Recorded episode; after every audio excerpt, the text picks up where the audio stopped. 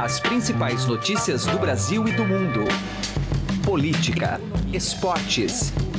Informação com a credibilidade do maior jornal do país. Estadão Notícias. Olá, tudo bem com você? Eu sou Emanuel Bonfim e está começando a partir de agora mais uma edição do Estadão Notícias, nosso podcast com análises, entrevistas e informações sobre os temas mais importantes do momento no Brasil e no mundo.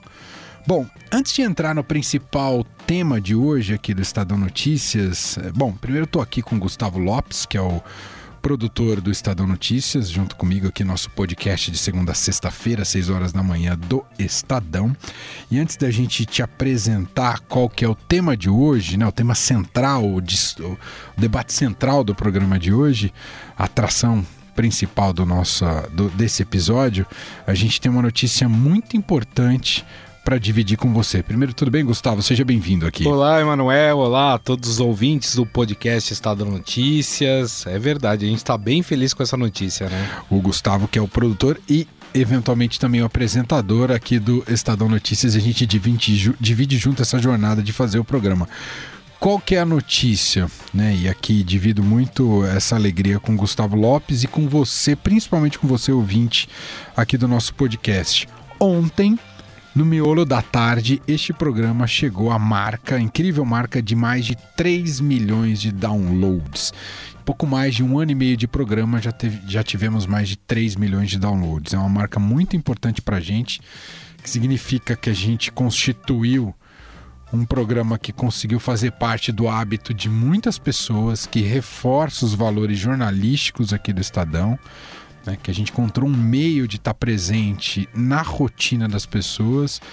Uh, e isso cada vez mais tem ganhado adeptos, inclusive com relação à cultura de podcasts como mercado e como audiência como um todo. Então a gente está muito feliz. A gente, antes de falar do que a gente separou para o programa de hoje, a gente queria dividir essa alegria com vocês, né, Gustavo? É isso mesmo. E claro, nós somos gratos a todos vocês, né, que adotaram o Estadão Notícias como seu podcast diário, né, e fazem os downloads dos nossos episódios e tenham certeza que todos os episódios, cada um deles, é feito com muito carinho e sempre Exatamente. pensado para que você possa cada vez mais abrir a sua mente sobre os mais diversos assuntos que nós trazemos aqui. Exatamente. A gente passa todo dia por um processo de depuração para identificar qual assunto pode fazer sentido para você uh, naquele dia, na abertura do seu dia, na manhã do seu dia. Uh, com relação a, aos principais fatos do Brasil e do mundo. É o exercício que a gente tem Isso. rotineiramente aqui e a gente faz com muito prazer. Então, mais uma vez, obrigado, Gustavo. Obrigado, equipe que faz o podcast Estadão Notícias, não só o Gustavo, mas equipe técnica e outras pessoas que estão envolvidas aqui, uhum. o Heisen Ambach, Carolina Ercolim, que Leandro edições. Cacossi, Leandro Cacossi, o Diego Carvalho. Exatamente. Né, pessoas muito importantes e principalmente a você, ouvinte do Estadão Notícias. Chegamos aí à marca de 3 milhões de downloads. Muito bem. Bom, passou a fase da festa, já temos que pensar no programa de hoje. Claro, lógico. E essa responsa a gente dividiu junto na escolha do tema para o programa de hoje, mas quem executou foi o Gustavo Lopes. É uma entrevista dele que a gente vai ver hoje. Qual que é o assunto, Gustavo? É isso aí, é um assunto bem interessante, né? A gente já está fazendo projeções para o futuro governo Jair Bolsonaro e a gente pegou um recorte de uma pesquisa divulgada pelo CNI e pelo IBOP, né, falando do otimismo do brasileiro, o que o brasileiro espera deste novo governo. E olha que o brasileiro está otimista, né? São 64% de brasileiros que se dizem otimistas com o próximo governo. E aí a gente foi atrás de um filósofo político, olha que beleza. Que legal. Né? O Luiz Bueno, ele que é professor da FAAP, falando sobre isso, né? E acho que o principal recorte dessa entrevista que eu faço nessa abertura é quando ele fala que Jair Bolsonaro tem que aproveitar esse momento de lua de mel com os eleitores, né, com os brasileiros, para aprovar tudo aquilo que ele prometeu durante a sua campanha, né, Emanuel? Perfeito. Então daqui a pouco você ouve essa entrevista, essa mais do que essa entrevista, é reflexão importante trazida com Gustavo Lopes junto com esse filósofo. E lembra você que também temos diariamente outro colaborador importante aqui do nosso programa, José Neumani Pinto, com a coluna Direto ao Assunto. Mais uma vez, parabéns a todos, parabéns a você, obrigado por estar junto com a gente todos os dias no Estadão Notícias. A gente renova nossas energias para continuar fazendo o melhor produto possível nesse programa, comemorando essa marca de 3 milhões de downloads. Obrigado, viu, Gustavo? Valeu, Emanuel. Valeu a todos. Esse é o Estadão Notícias. Seja bem-vindo e bem-vinda e boa audição. Estadão Notícias. Qualidade e tradição. Esses são os elementos que levaram Souza e Frajola, dois dos maiores bartenders de São Paulo, a escolherem a cachaça Espírito de Minas. Eles criaram drinks exclusivos para encantar o seu paladar e brindar com criatividade a arte da coquetelaria. Ficou com vontade de saborear essa história? Entre no site espiritodeminas.com.br e inspire-se com nossas criações. Cachaça Espírito de Minas. Nas melhores casas, nos melhores drinks. Estadão Notícias. E nós vamos falar agora sobre uma pesquisa realizada pelo CNI e Ibope que trouxe aí um dado interessante: três em cada quatro brasileiros vem com otimismo o novo governo de Jair Bolsonaro.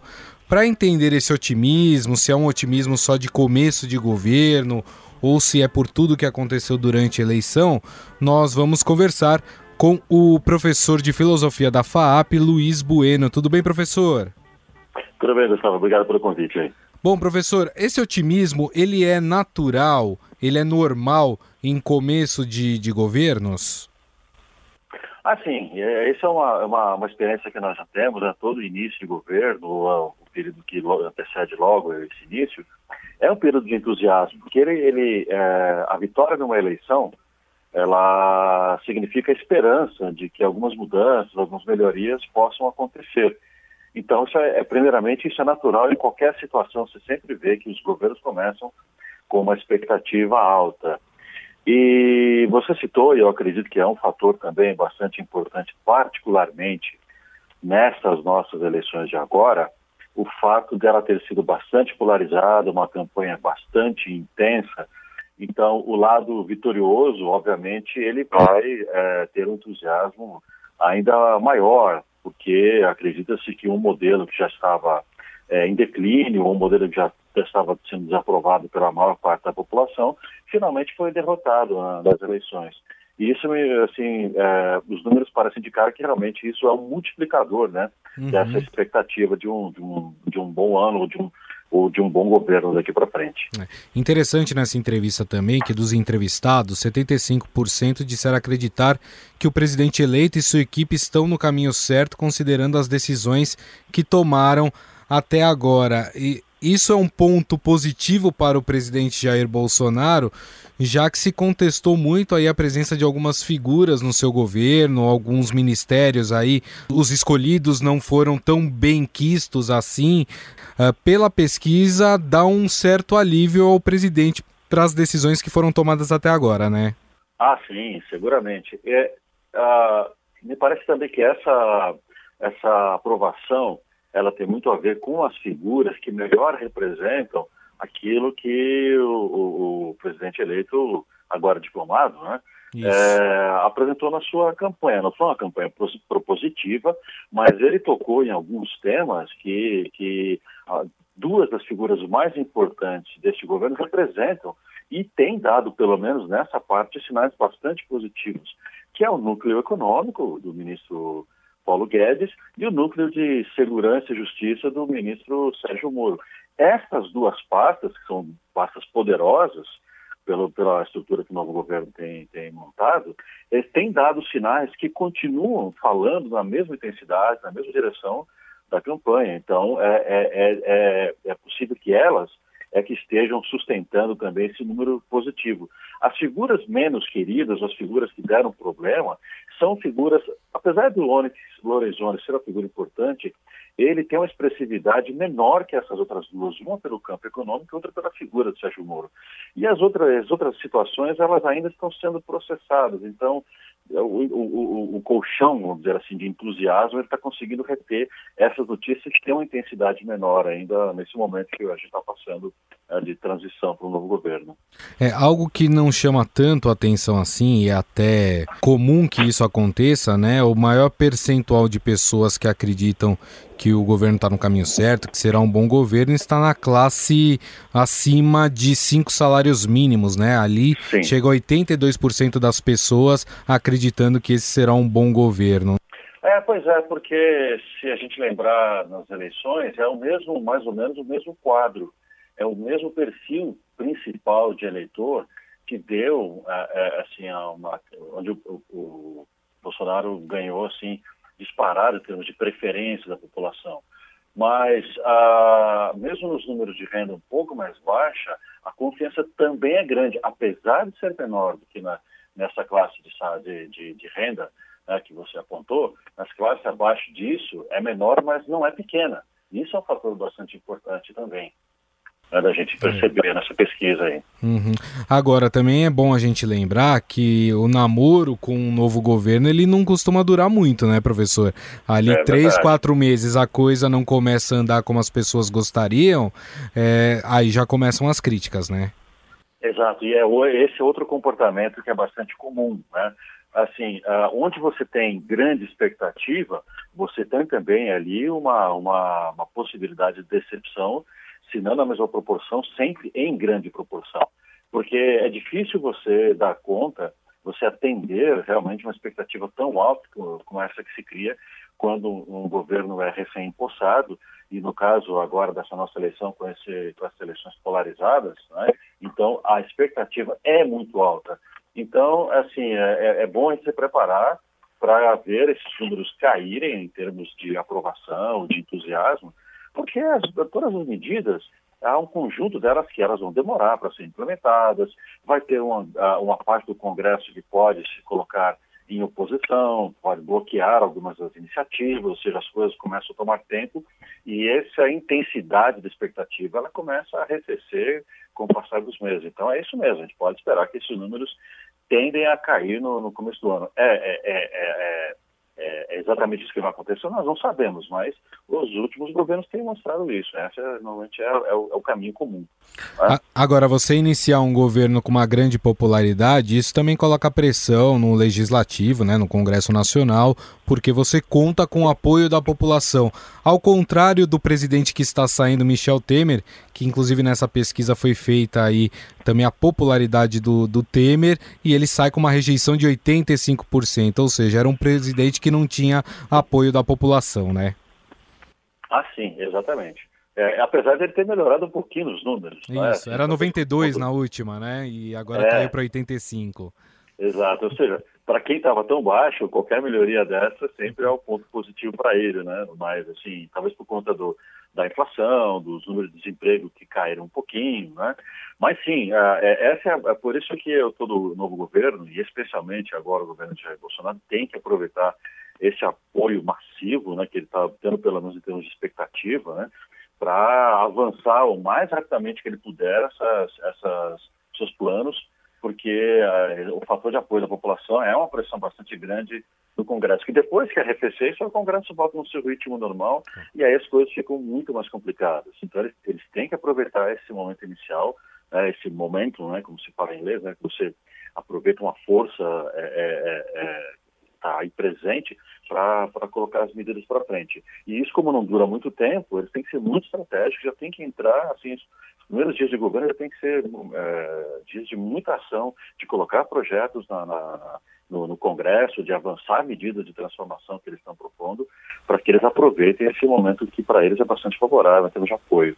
É a expectativa da população. É verdade. Agora, apesar da popularidade, o presidente também vai ter que aprender a fazer política, vai ter que aprender a conversar com esse Congresso, né? Ah, vai. Eu, eu tenho a seguinte impressão. É, Uh, o presidente eleito, uh, o presidente Bolsonaro agora, ele é oriundo exatamente do chamado baixo clero no Congresso. Então, é, é, interessante porque alguém que transita nesse, nesse espaço mais de 20 anos, ou cerca de 20 anos. Então, ele sabe como essas coisas acontecem lá dentro.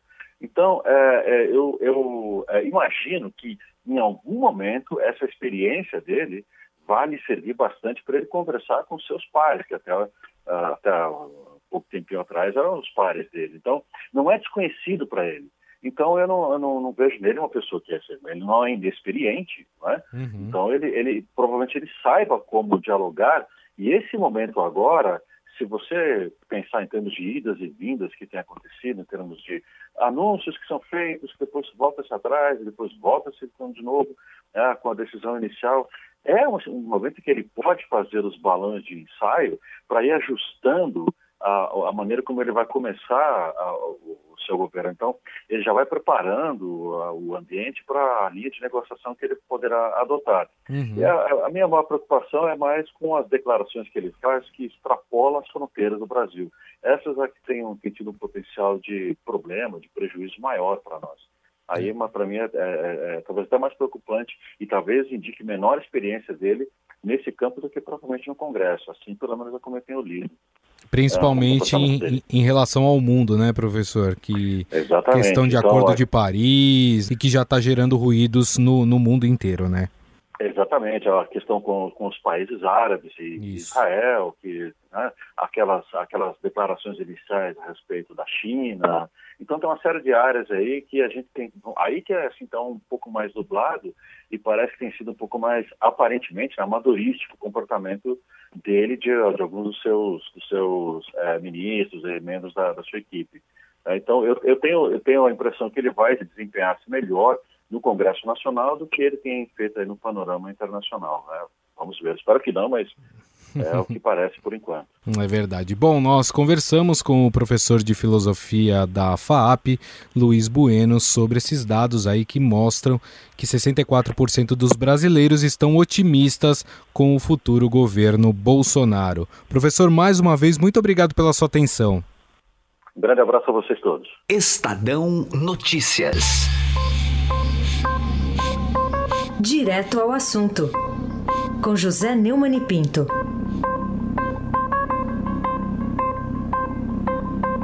Enfim, depois de um longo tempo, está sendo feita justiça no caso do assassino italiano Cesare Battisti.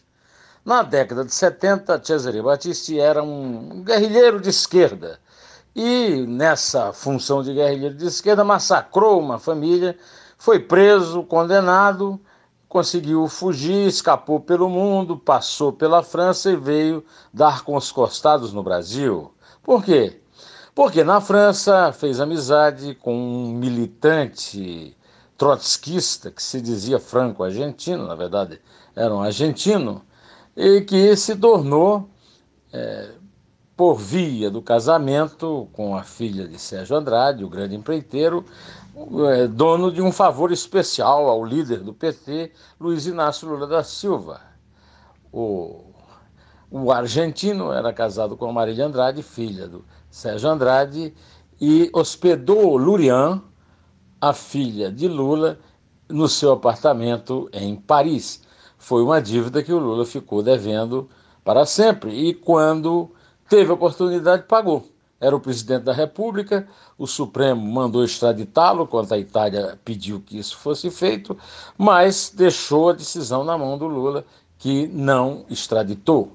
Desde então, mora no Brasil, tem filho brasileiro, e essa não é uma alegação para que ele fique no Brasil. A Itália é um Estado democrático, ele foi julgado dentro das normas da justiça, com direito de defesa e tudo, e por causa disso não há porquê mantê-lo no Brasil. Ele é um assassino comum, está é, devendo pena cumprir na Itália, o lugar dele cumprir pena é na Itália. Agora, depois de ter dado uma liminar a favor é, do mesmo Cesare Batista, o ministro Luiz Fux, que está em fase de revisão das suas decisões monocráticas, é, deu em liminar a ordem de prisão para que ele seja preso e para que o presidente da República decida se afinal extra vai extraditá-lo ou não. O presidente da República agora é o Michel Temer não terá por que meter a mão nesse vespeiro.